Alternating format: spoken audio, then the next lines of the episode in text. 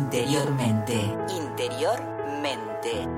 Acompañado por la presencia de Júpiter, regente de los principios de crecimiento, expansión y prosperidad, el licenciado en psicología Sebastián Cabrera nos invita a la aventura de navegar, por los misteriosos senderos de la mente.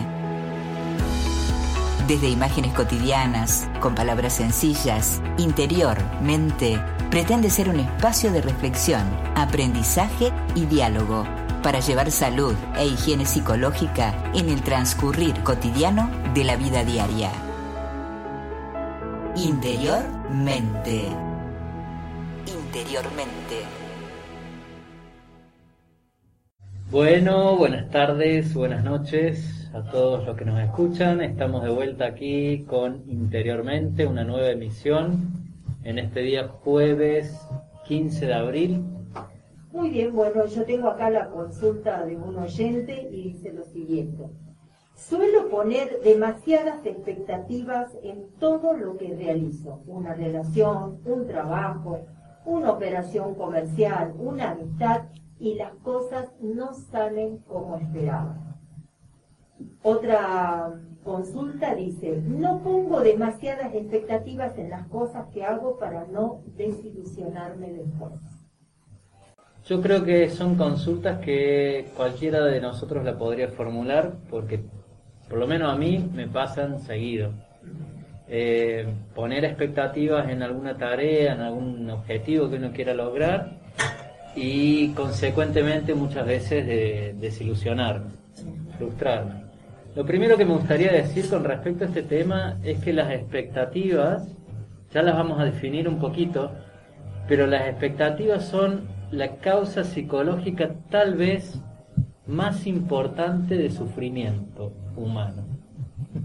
Sufrimiento en el sentido de no es un dolor específicamente, no es una herida, pero es un modo de enfrentarme a la realidad que muchas veces me lleva a la desilusión, a la frustración.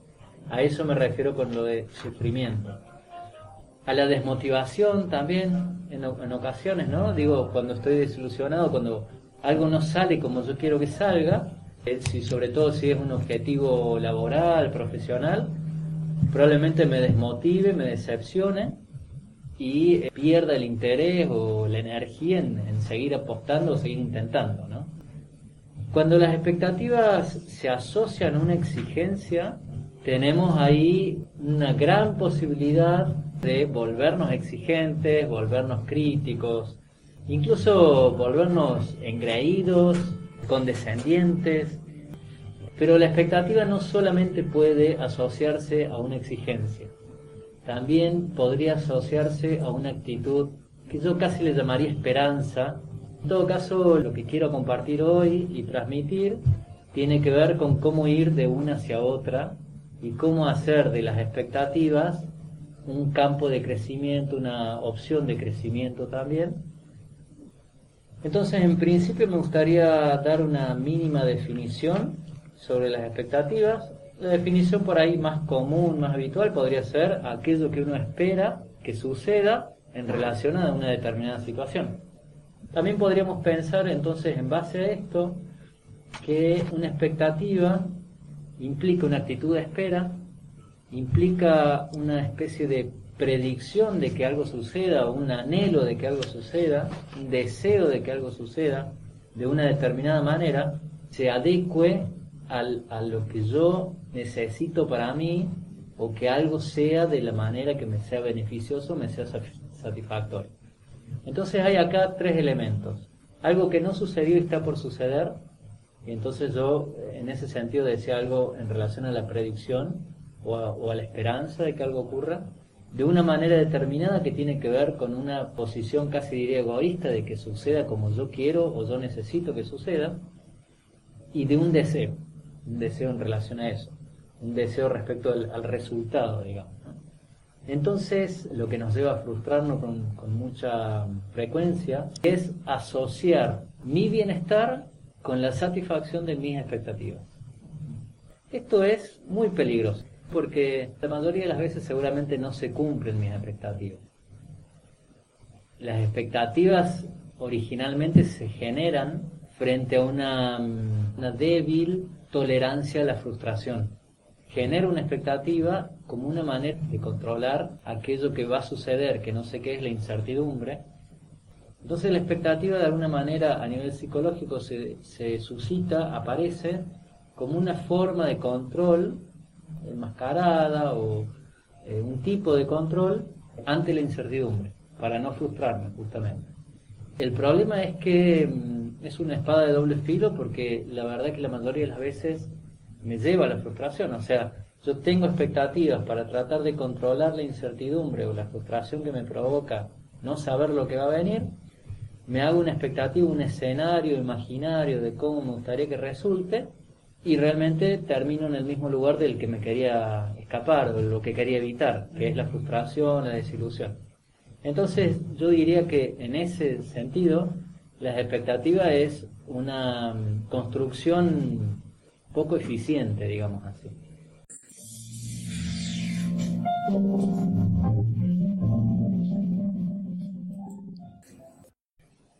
Yo no estoy de acuerdo con la gente que dice, o las personas que promueven cero expectativa o expectativa cero.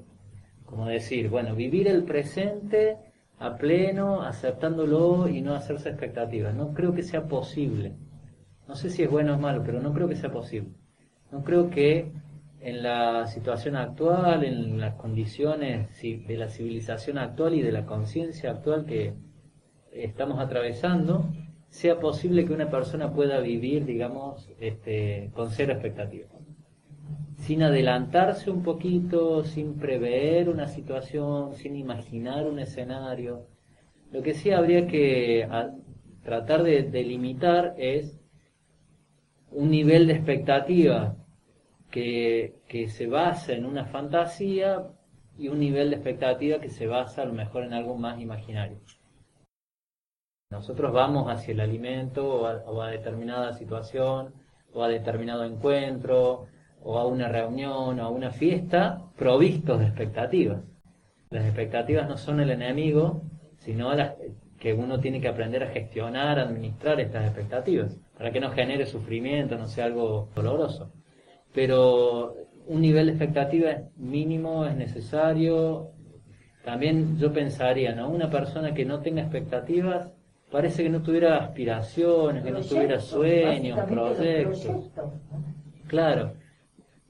Siempre la expectativa tiene que ver con el futuro de algo que va a venir. Pero puede ser que yo quiero que venga lo que ya conozco, o lo que ya sé que me hace bien, o que, me dio satisfacción. Como si fuera que las expectativas entonces siempre parten como de una experiencia previa conocida y, de satisfacción. Que eso es la famosa zona de confort y además es la tranquilidad, la seguridad. Cuando uno tiene una expectativa y se frustra, habitualmente lo que queremos que vuelva a suceder no es una situación de aprendizaje que me trae cierta incertidumbre, sino es una situación que yo ya sé cómo moverme ahí, digamos, ¿no? Algo más conocido. Pero creo que lo que vos mencionas, Adri, tiene que ver, en todo caso, con la dimensión de las expectativas saludable que nos lleva hacia el crecimiento, que nos lleva a lo que decimos recién, a tener sueños, a tener anhelos, a, sumar, a construir y, y finalmente salir de esa zona de confort. Yo creo que esto es así, hay una, habría una dimensión en el tema de las expectativas un poco más problemática y habría una dimensión un poco más salutogénica, digamos, ¿no? Por eso yo no soy de la idea de tratar de llegar a, a las expectativas cero. Soy de la idea de gestionar las expectativas, de administrarlas y hacer de las expectativas que uno tenga un camino de crecimiento, digamos, no, no una manera de evitar el dolor o una manera de evitar la incomodidad.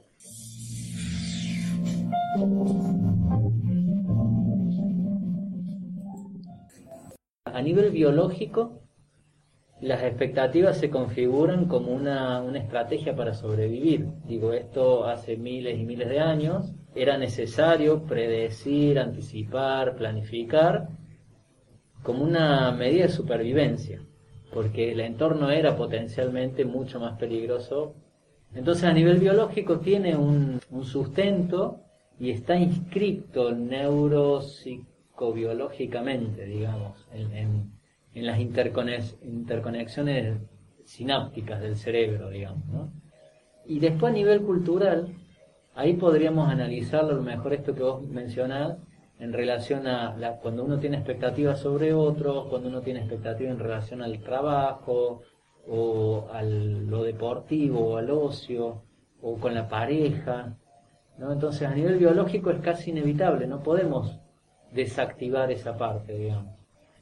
Y a nivel cultural estamos inmersos en eso, creo que tampoco podemos desactivarla. Tal vez podemos transformarlo, primero reconocerlo, ser consciente y transformarlo un poco, gestionarlo, como me gusta decir a mí. Entonces, a nivel cultural podríamos pensar, bueno, cuando hablamos de expectativas, hablamos de ilusiones, de proyectos que determinarán el nivel de satisfacción. Digo ojo con esto porque no necesariamente tiene que ser así, que mi nivel de satisfacción sea determinado solo en base al, al cumplir o no cumplir tal o cual expectativa. Se puede llegar a un modo de sentir satisfacción aunque no se me cumplan las expectativas. Porque ahí empezamos a hablar y se involucra otro asunto que tiene que ver con el crecimiento, con el potencial en cada uno. Eh, hay unos conceptos en psicología que a mí me gustan mucho. Una cosa es la calidad de vida y otra cosa es el nivel de vida. La calidad de vida tiene que ver con una sensación, o sea que es algo que me pasa a mí a nivel subjetivo mientras que el nivel de vida tiene que ver con condiciones externas. ¿no? Quiero decir, si yo poseo un auto, tengo un nivel de vida, si no lo poseo, tengo otro nivel de vida. Ahora, la sensación, que es la calidad de vida, la sensación puede depender directamente del nivel de vida o no puede depender. Digo, una persona puede tener la sensación de tener una buena vida teniendo un coche o no teniendo un coche. Entonces, cuando yo hago de mi satisfacción o de mi bienestar que dependa del nivel de vida, voy a tener muchas más expectativas en tener o acumular tales o cuales cosas o que mis resultados sean determinados resultados. Cuando yo hago de mi bienestar algo que surge de, la sensación, de la calidad de vida que tengo, ahí las expectativas yo las puedo gestionar de otro modo porque puede ser que no se cumplan y eso no baje mi sensación de calidad de vida. Bastante clave entender que muchas veces las expectativas están puestas en relación a lo ajeno, a lo externo, a variables externas, donde no tengo mucho control.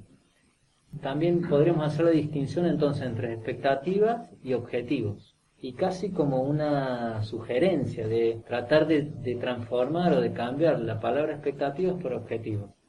Porque en un objetivo yo me dedico a eso activamente, proactivamente. Son mis objetivos. Ahora mis expectativas en principio me dejan un poco más ajeno al proceso y más de cara al resultado.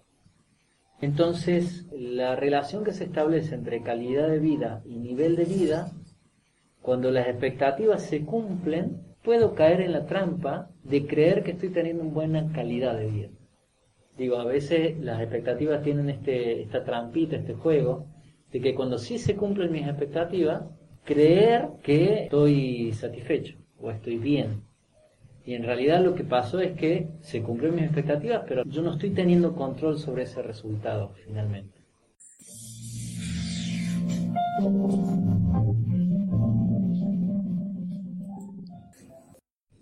la imagen mental que uno tiene sobre un escenario posible, sobre una situación posible. Imaginemos una línea con dos extremos. En un extremo está la imagen mental y en otro extremo está la realidad. El largo de esa línea, la diferencia entre una cosa y la otra son las expectativas. Mientras más altas son mis expectativas, más lejos de la realidad probablemente está. Entonces, si algo supera mis expectativas, quiere decir que mis expectativas no eran tan irreal, no estaban tan alejados de lo real, digamos. También las expectativas se relacionan con lo que uno cree merecer. Entonces, nos estamos acercando a algo parecido a la meritocracia, ahí, digamos. ¿no? Entonces, sumamente delicado. Sí, a mí me parece como para mm, no meternos en un análisis más sociológico o antropológico, sí me gustaría mencionar de ahí que quien vive más en contacto con lo posible y lo real y lo que sucede todos los días, me parece que tiene expectativas más bajas o más realistas, como se suele decir. y quien vive más de ilusiones, suposiciones, incluso podríamos pensar en distintos tipos de trabajos, trabajos que son manuales, de oficio, me llevan a mí a tener expectativas realistas, digamos, ¿no? porque yo me relaciono directamente con, con, con la tierra, por ejemplo, o con un material, y quien tiene un trabajo más periférico, más distante, a lo mejor que está atrás de una computadora o atrás de un teléfono, y no tiene esa relación tan directa, sí se puede hacer expectativas que sean más distantes de lo real, ¿no? O sea, hay algo ahí que es un poco inevitable, digo, cuando uno se aleja de la situación real, generamos más expectativas. Quiero decir, generamos más imágenes mentales de lo que la situación es.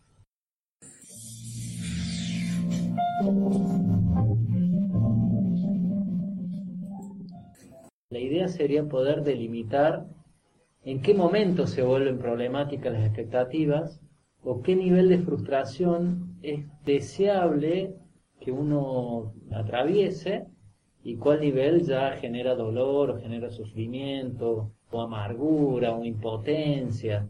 Todas estas palabras que decía hace rato que, bueno, tienen toda esta connotación negativa y que llevan a, restringirse, a veces a quedarse dentro, a no actuar, entonces, me gustaría hacer como una especie de perfilamiento de algunas características de cuando la expectativa se vuelve problemática, ¿no?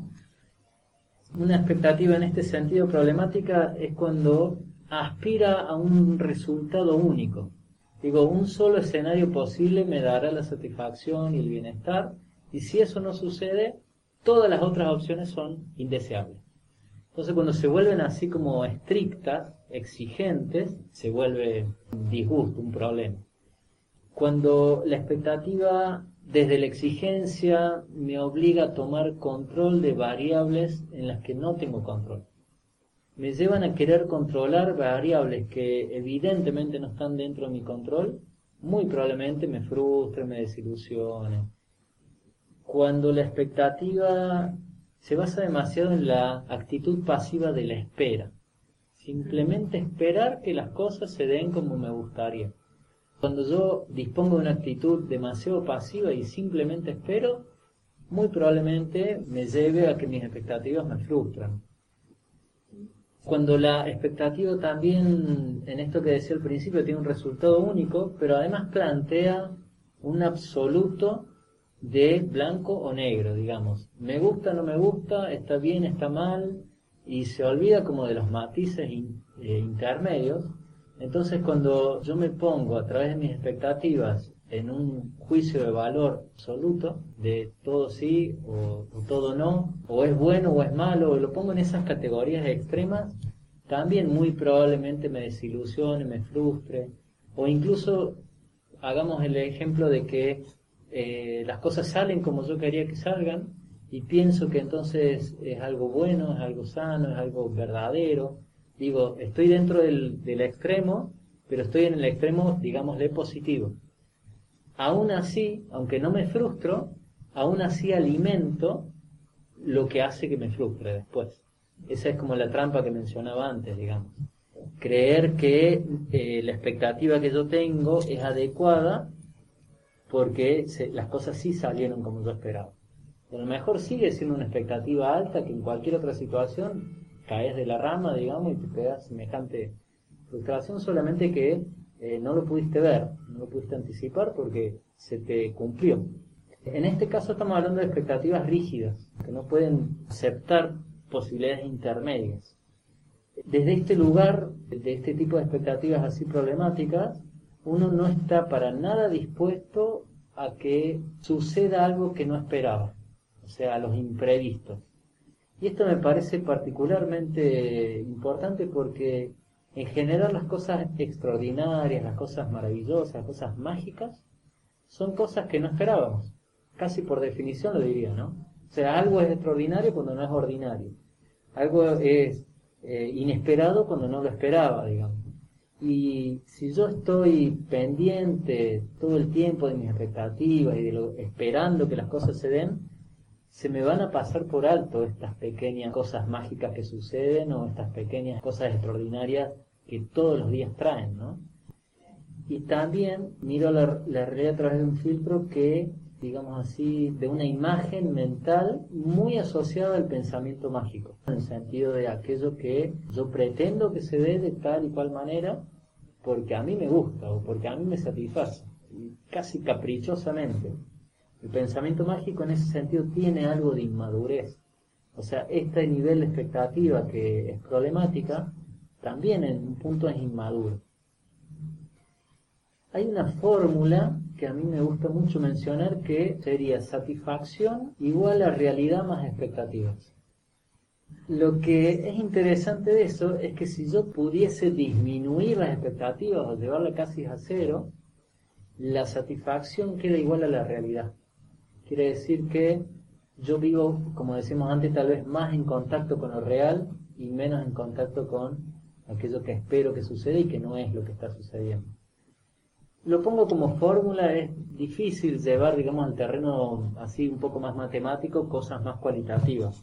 Pero está bueno como para tenerlo en mente y tener esta idea de que también al revés, si yo me baso solo en las expectativas y voy eliminando la realidad, la satisfacción se iguala a la expectativa, pero el problema es que esa expectativa, como eliminé la realidad, me queda en un terreno subjetivo. Es como una realidad personal, única, una psicorealidad interior, digamos.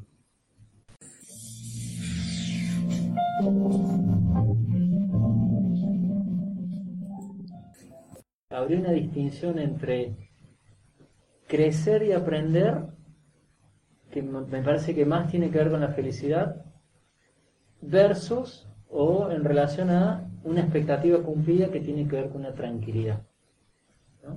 Digo, por ahí hay que aprender a ponderar y casi me animo a decir que también tiene que ver con el, nivel de madurez de cada uno, la edad, las experiencias de vida que cada uno tiene, pero aprender a, poder, a ponderar entre estoy dispuesto a a experimentar situaciones que me lleven a crecer, a aprender, o estoy dispuesto a experimentar situaciones que me cumplen las expectativas y que me den tranquilidad.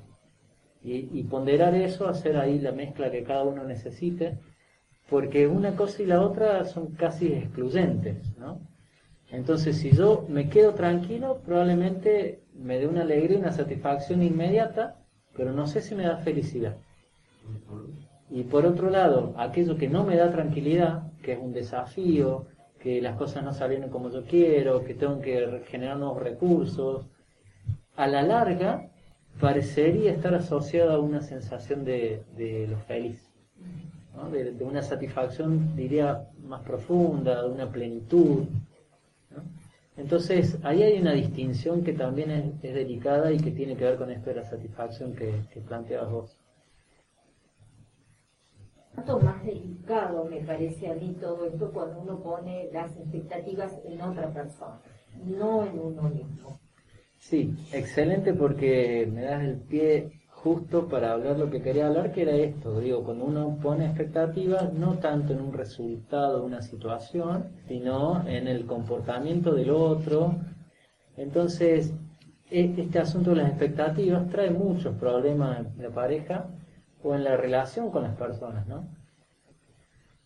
Tener expectativas de que el otro haga o sea como yo espero que haga o sea, primero es una actitud algo, yo diría, egoísta, infantil, habla un poquito de un aspecto niño, de usar al otro también como un objeto de mi satisfacción. Si el otro cumple mis expectativas, para mí es, peligroso, para el que tuvo las expectativas y para el que, el, que cumplió las expectativas. Primero porque cuando yo soy chantajeado emocionalmente para cumplir las expectativas del otro, quiero decir, vos me pones entre la espada y la pared, o hacer lo que quiero y, y, te quiero, y te acepto y te elijo, o no haces lo que yo espero y te quedas sin mi amor. Eso es un chantaje emocional. Cuando a través de ese mecanismo yo me, me quedo entre la opción de cumplir o no tus expectativas, puede ser que yo actúe un personaje que te guste, que te complazca, pero me alejo de mí. Entonces hay veces que pasa que el amor está puesto en base a eso, digamos, en esta dimensión, Y realmente no eso, para mí eso no es amor real, es necesidad. Si yo tengo asociado que eso es amar, eso es el amor, ¿quién no va a querer amar, digamos? ¿O quién no va a querer ser amado? Entonces es peligroso, pero sí yo creo que podemos sostener mucho tiempo más de lo que sería esperable, de lo que sería sano, una situación así, de no ser yo para que me quieran, o de cumplir las expectativas del otro a través de un personaje. A mí me parece que es una situación de mucha arrogancia, de mucho egoísmo, de falta de sensibilidad, querer que el otro cumpla mis expectativas. Y me parece que el camino es inverso, el camino es poder darle la libertad al otro de que sea como quiera ser y darme la libertad a mí de que no me cumpla las expectativas, de yo tener mis expectativas y, y no exigírselas al otro que las cumpla. Lo más problemático es cuando mis expectativas son sobre el otro, de que sea o actúe de determinada manera. Porque lo cosifico, ¿no? porque lo, le quito la libertad de, que sea auténtico y a pesar de que a mí no me gusta o no me agrade. Y para el otro es muy doloroso tener que cumplir las expectativas de alguien más, sobre todo de, a quien yo aprecio y de quien yo soy apreciado o que me quieren. Es muy doloroso y pienso que no solo me lleva a actuar un personaje, sino que a la larga termina siendo como una relación de episodios egoístas, egoísmo tras egoísmo de uno y del otro.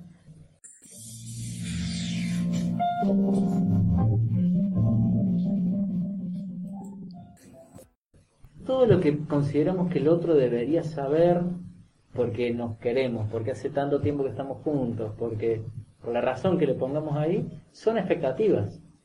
No tiene por qué saberlo. ¿Sería mejor que lo sepa o no? No sé, sería otro análisis. ¿Significa que te ama más, que ama menos? No, para mí es otro análisis de vuelta. Ahora, ¿cuánto peso ponemos en el otro? Cuando el otro no cumple nuestras expectativas, me parece que es un peso a veces insostenible, ¿no? Sí, a mí me parece que el, camino, digamos, sería poder darle la libertad al otro que sea como quiera y darme la libertad a mí de tener mis expectativas, pero no exigir que la situación o las personas cumplan mis expectativas. Vuelvo a decir, yo tengo siempre tengo expectativas, siempre, pero no me estoy exigiendo que esas expectativas se cumplan me flexibilizo, me, dispongo a la posibilidad de que no llegue a suceder eso. Y aún así, cuando no llega a suceder, muchas veces agradezco que no suceda como yo pensaba, porque mis expectativas delimitan un escenario muy reducido, muy sencillo, digamos, ¿no? Y por ahí la realidad es mucho más poderosa, me da un montón de variables, un montón de situaciones con mayor sutileza en el detalle, y con pequeñas variaciones que me impulsan a crecer, a desarrollarme, a desplegarme. La verdad que si todo saliera como yo espero que salga, creo que sería todo muy aburrido, digamos. La verdad que el desafío no está en lo que sale como yo espero. Y esto me lleva entonces que cómo hacer de esas expectativas como un camino de crecimiento y no de simplemente esperar que el resultado sea de tal o cual manera. Y bueno, esto tiene que ver con estar más activos en vez de esperar, estar más activos. Digo, en vez de esperar desde la expectativa, es activar desde el objetivo. Digo, a ver qué puedo controlar, qué puedo hacer para que el resultado que quiero se dé, se dé. Amigarme con el fracaso, lo dije otras veces y esto también digo porque en el error hay aprendizaje y eso también me, me hace avanzar, digamos. Poner control en mi actuar y no tanto en, en las variables externas, ser más flexible y todo esto hace que a mayor capacidad de obrar, de actuar en base a un objetivo, aumenta la posibilidad de éxito, eventualmente me acerco a ese resultado y por lo tanto la frustración disminuye.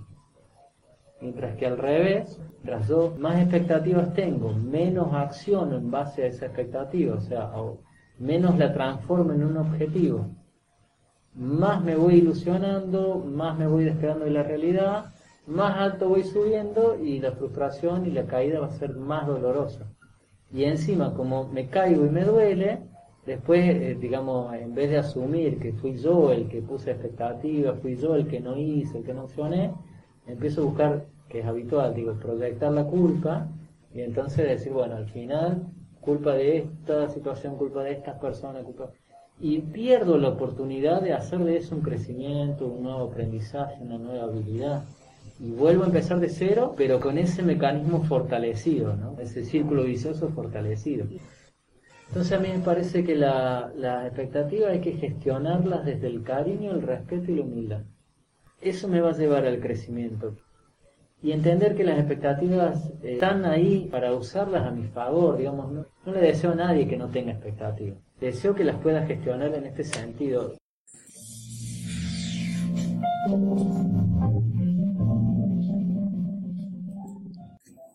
Estaba diciendo estos consejos entonces como para tratar de que las expectativas no sean problemáticas. Concentrarse más en el presente porque las expectativas siempre tienen que ver con una imagen mental, mientras que si yo estoy conectado en el presente estoy más cercano a lo que sucede, a lo real enfocarme más en el proceso y menos en el resultado, porque la expectativa se genera en relación al resultado, lo que quiero que resulte. Mientras que si yo me enfoco más en el proceso, probablemente pueda transitar ese camino, digamos, y cosechar los aprendizajes del resultado que me trae, sea el que esperaba o no, digamos. No suponer, no suponer es no imaginar, no dar por hecho que, la, que el otro sabe, que el otro entiende, que al otro le importa de la misma manera que me importa a mí, etc. Aceptar la incertidumbre, y ahí esta frase de que lo único constante es el cambio, y esto para mí es fundamental, estamos en constante cambio, hay cosas que permanecen más o menos iguales, pero en general estamos en constante cambio porque estamos en un camino de crecimiento y de maduración. El que sigue sería no pretender controlarlo todo, tiene que ver con aceptar la incertidumbre, con entender que todo está en constante cambio. Ser responsable de mis emociones o mis errores, quiero decir, el otro no me hizo enojar, me enojé con lo que el otro hizo. La gestión del enojo es mía. Yo tengo que poder asumir que a veces el otro no cumple mis expectativas y eso, y yo me enojo con eso, digamos. Pero no es que para que yo no me enoje, el otro tiene que ser tal de tal manera o de tal otro.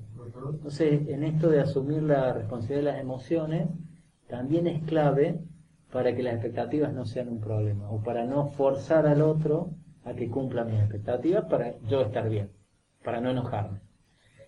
Aprender a relajarse, esto me parece fundamental también porque cuando las expectativas se asocian a la exigencia, hay un déficit muy grande en eh, poder relajarse, en poder calmarse, en poder distenderse, ¿no? Uno está como todo el tiempo pendiente, pendiente, pendiente, adelantándose a, las cosas que van a venir, insomnio, ya dijimos gastritis, tensiones musculares, todo eso es porque uno no aprendió a relajarse, o a calmarse, o a tranquilizarse. Poder considerar más escenarios posibles, o sea, de todo lo que puede suceder, muchas veces suceden muchas cosas que yo no había considerado, que en principio no, no satisfacen mi expectativa, pero que aún así no es malo. Entonces eso es una posibilidad que uno puede ir desarrollando que tiene que ver con ampliar la, perspectiva, la, la, mente, ¿no? la, capacidad de, de recibir lo que viene.